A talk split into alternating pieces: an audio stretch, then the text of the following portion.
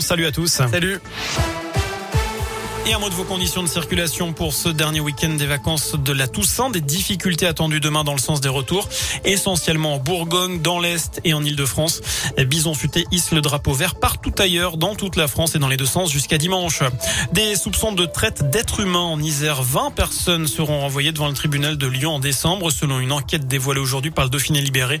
Ce réseau exploitait des clandestins vietnamiens après leur avoir procuré de faux titres de séjour. En bref, l'Organisation mondiale de la santé qualifiée du très inquiétant le rythme actuel de transmission du virus en Europe. L'OMS dit redouter 500 000 décès supplémentaires sur le continent d'ici février prochain. Et puis peut-être une grande avancée dans la lutte contre le cancer du col de l'utérus. Une étude publiée dans la revue The Lancet met en lumière l'efficacité d'un vaccin contre le papillomavirus, l'infection à l'origine de la maladie. Selon les chercheurs, les cas de cancer ont nettement décliné parmi les femmes britanniques qui ont reçu le vaccin nommé Cervarix.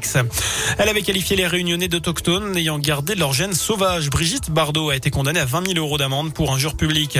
Lamborghini, diamant, montre de luxe ou vin prestigieux, plus de 300 lots d'objets saisis ou confisqués par la justice seront mis aux enchères demain à Bercy.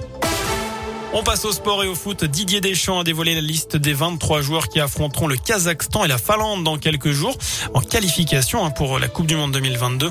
Euh, pas de grosse surprise. Léo Dubois, le défenseur lyonnais, a été appelé. Vous retrouvez la liste complète sur radioscoop.com. Et puis il y a de la Ligue Europa ce soir. Justement, Lyon reçoit le Sparta Prague depuis un quart d'heure pendant que Monaco accueille le PSV Eindhoven. Marseille sera opposé à la Lazio de Rome à 21h. Enfin, en tennis, une mauvaise nouvelle au Masters 1000 de Paris-Bercy.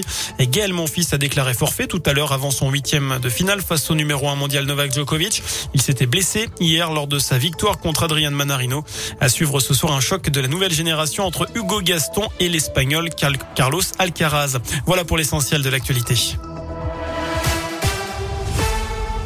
Merci beaucoup Sébastien.